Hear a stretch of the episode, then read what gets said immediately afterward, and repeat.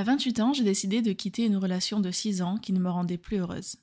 Du jour au lendemain, je me suis retrouvée célibataire, je me sentais libre et j'ai très vite ressenti ce désir de plaire à nouveau. Je me suis donc lancée dans la quête de ma féminité, à la découverte de ma sensualité et de ma sexualité. À travers ce podcast, je retrace les différents dates qui ont suivi cette rupture, les bons comme les mauvais, les courts comme les longs. Loin d'être une sainte nidouche ou une star du X, je suis avant tout une Madame Tout le Monde à qui j'espère vous saurez vous identifier.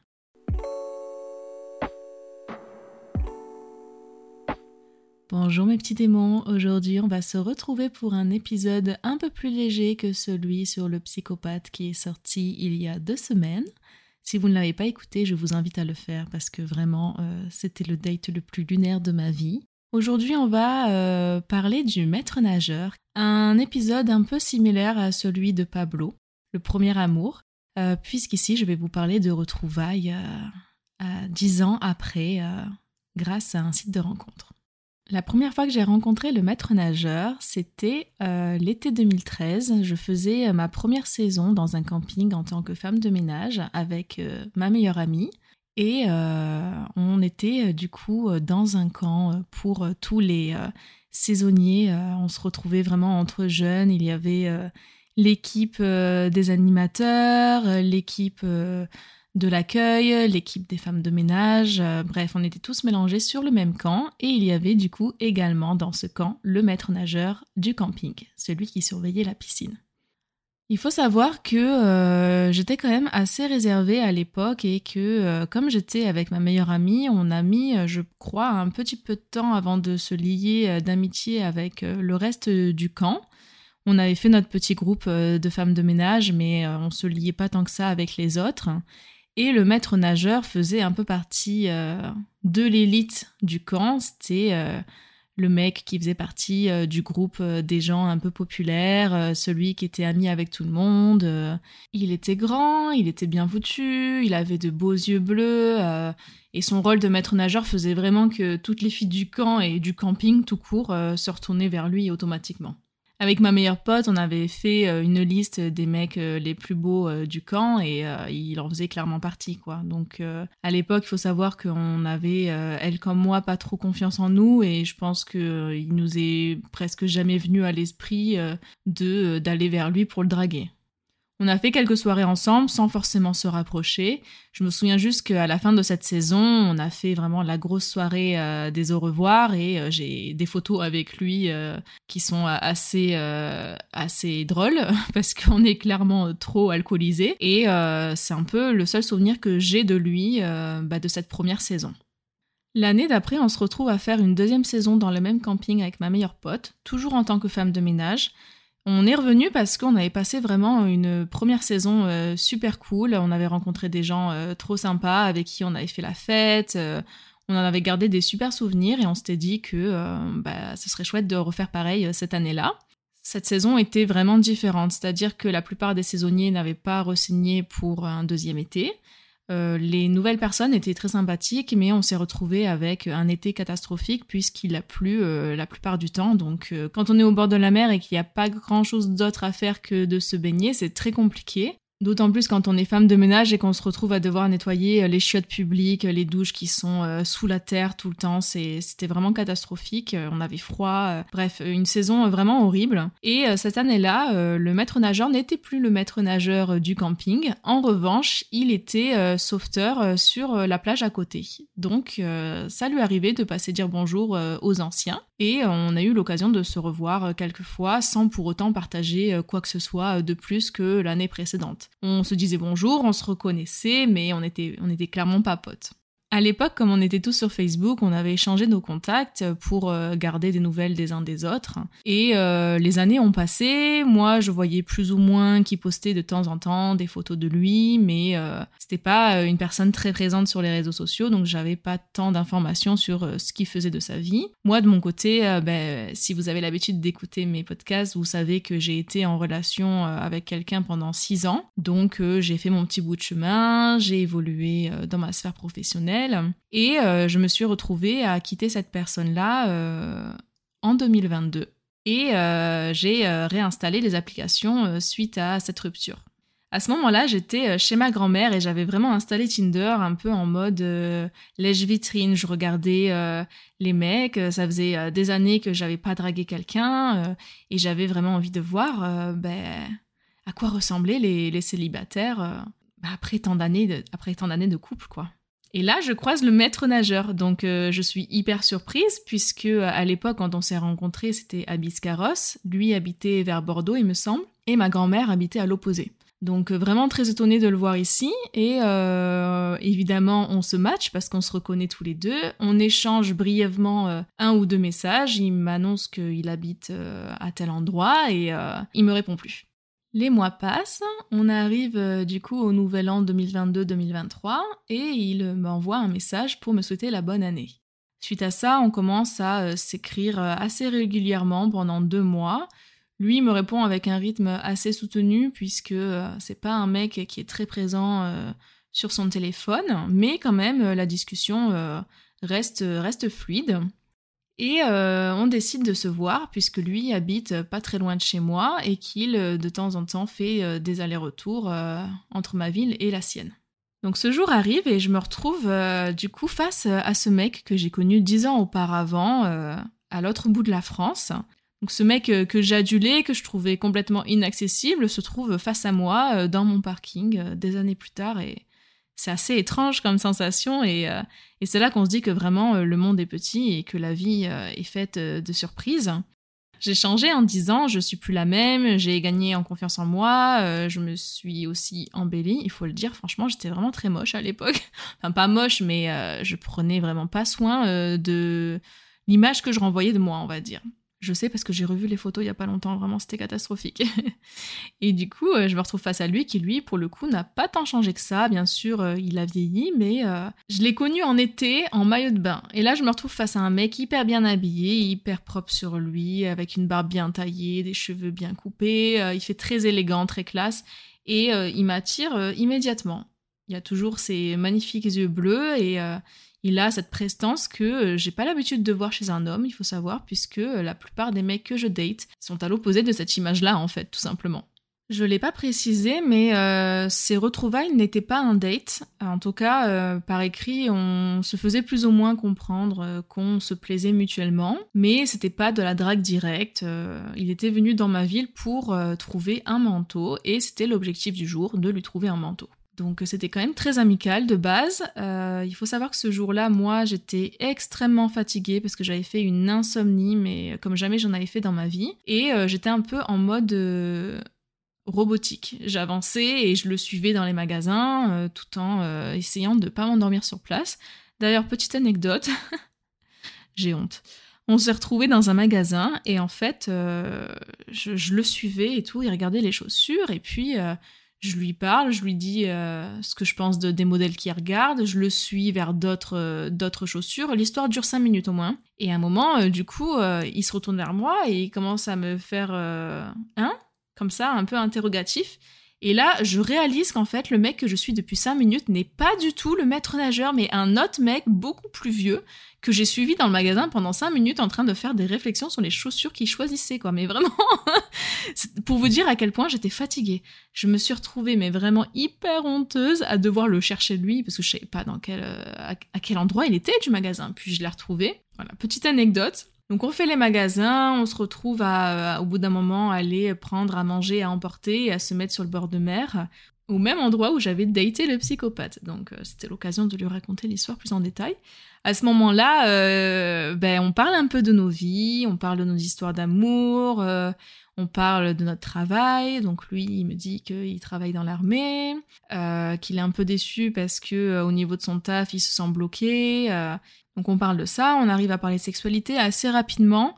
Euh, comme vous pouvez euh, le voir, euh, c'est un sujet qui me qui m'intéresse quand même assez particulièrement et sur lequel j'aime bien parler, notamment avec des personnes du sexe opposé, parce que je trouve qu'on a toujours des discussions hyper intéressantes et et des questionnements des questionnements hyper pertinents. Donc on parle de ça et je me rends compte que vraiment euh, on est un peu en face sur ça. Il me raconte un peu euh, des histoires euh, qu'il a eues avec des dates et je trouve ça hyper marrant et, hyper excitant même des fois. Il me racontait des histoires qui étaient waouh, genre des histoires que j'aurais bien aimé vivre aussi. Et on reste sur ça, on se retrouve chez moi, on se pose, on boit un thé, on parle, et là, ben, moi, j'étais vraiment pas bien. En plus d'être extrêmement fatiguée, euh, vas-y, je me livre tant qu'on y est, j'avais hyper mal au ventre, j'étais très ballonnée, et du coup, même si dans ma tête, j'avais très envie de faire quelque chose avec lui, de l'embrasser ou quoi, j'ai préféré ne rien faire parce que j'avais trop peur, ben de si on passait à l'acte que euh, voilà il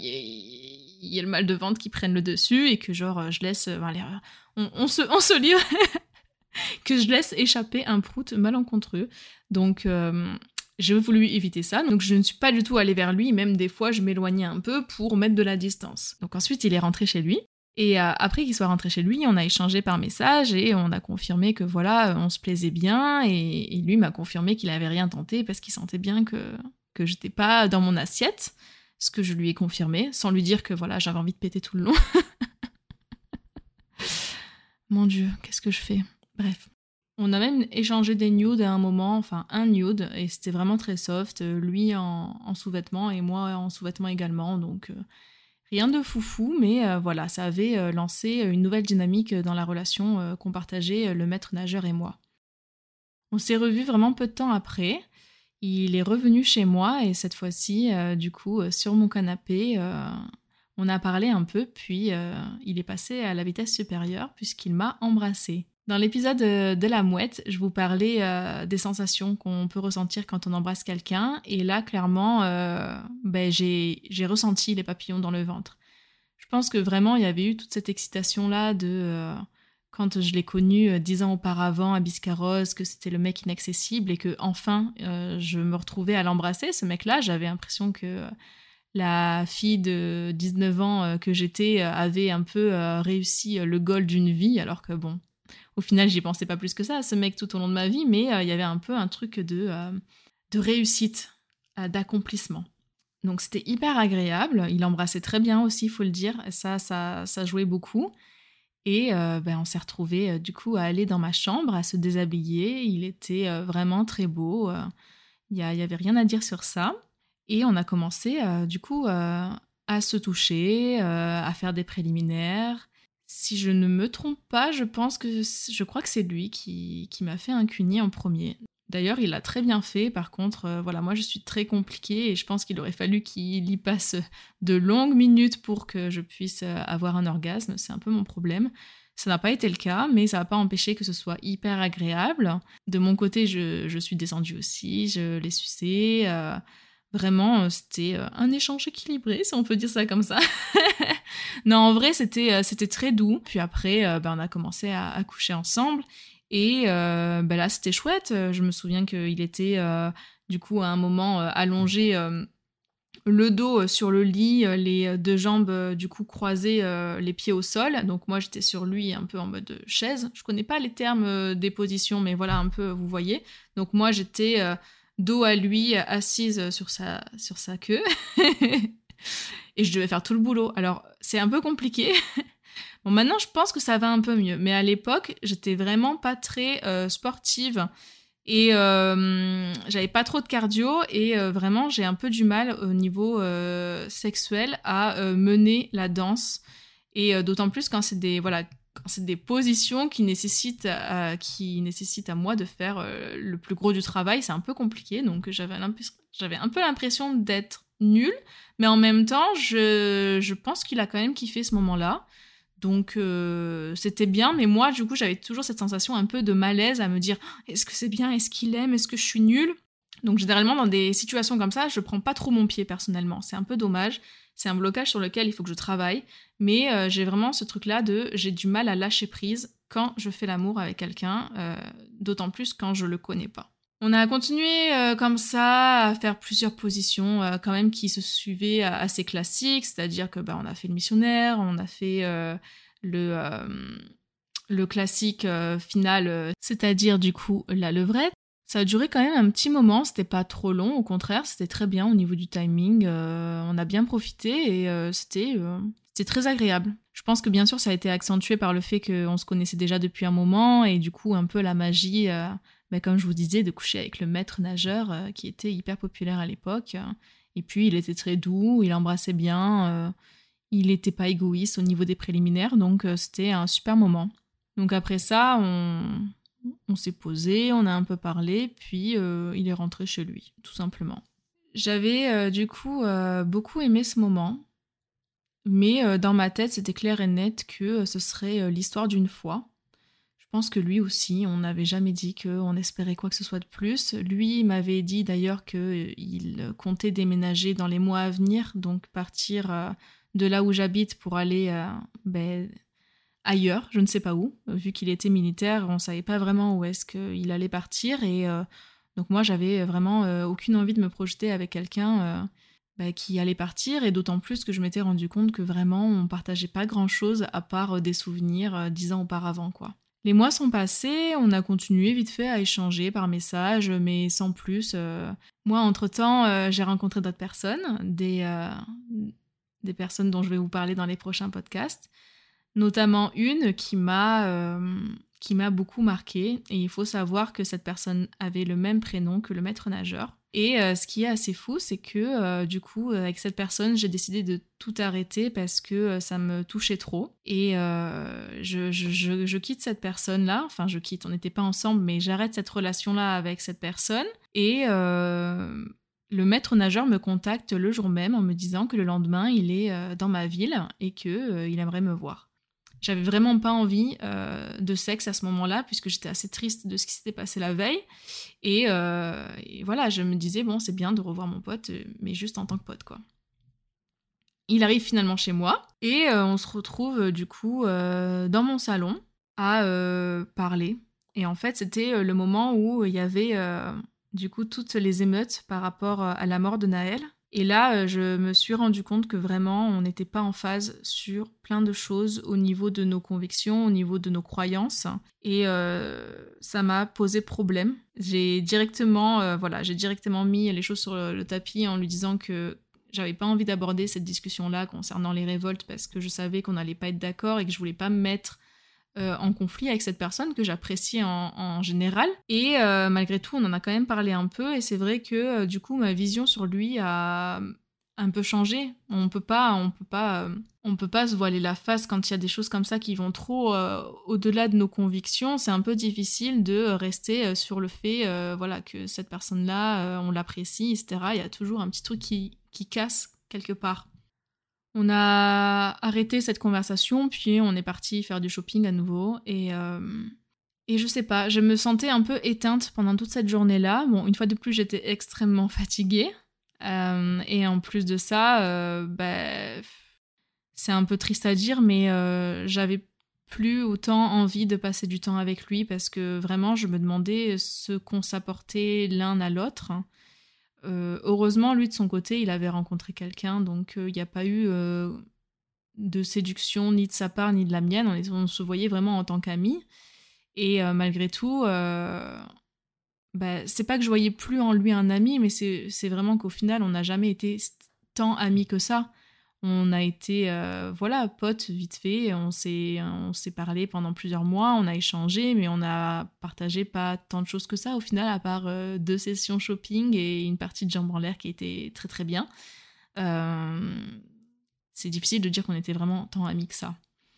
À la fin de cette journée, pour moi, c'était plutôt clair dans ma tête que j'avais pas forcément envie de le revoir. C'est un peu triste à dire comme ça parce que je sais que c'est pas une personne mauvaise et que il a plein, de qualités, mais malgré tout, voilà, il y a des gens qui ne nous conviennent pas, et je me suis rendu compte qu'en fait, euh, bah, il me convenait pas, et que euh, ce qui nous avait rapprochés, vraiment, c'était euh, les souvenirs du passé et, pas des affinités qu'on voilà, qu'on partageait ensemble. Maintenant, il a une copine, donc bah, je suis très contente pour lui parce que bah, il le mérite, et je pense que c'est quelqu'un qui pour qui le couple va très bien, et je pense que c'est une bonne chose pour lui. Et tout ça pour dire que euh, oui, la vie, elle est marrante, elle nous remet sur le chemin des fois des gens euh, du passé, comme ça, euh, comme s'il y avait un chapitre à clôturer. Et pour moi, clairement, ce chapitre, il est clôturé tout autant que celui avec Pablo. évidemment, Pablo, c'était sur un autre rang. Ça a été énormément difficile pour moi parce que ben, c'est une personne qui, a, qui a changé ma vie et qui l'a marqué à tout jamais. Maintenant, le maître nageur bah, c'était voilà, c'était une personne de passage qui m'a apporté des bonnes choses et que voilà que je remercie d'avoir d'avoir fait partie de ma vie, mais c'est pas quelqu'un avec qui je pense partager d'autres choses plus tard. Si vous avez aimé cet épisode, je vous invite à le liker et à le partager. N'hésitez pas à vous abonner à la chaîne ainsi qu'au compte Instagram et TikTok at Podcast où vous trouverez des teasings en avant-première. À bientôt!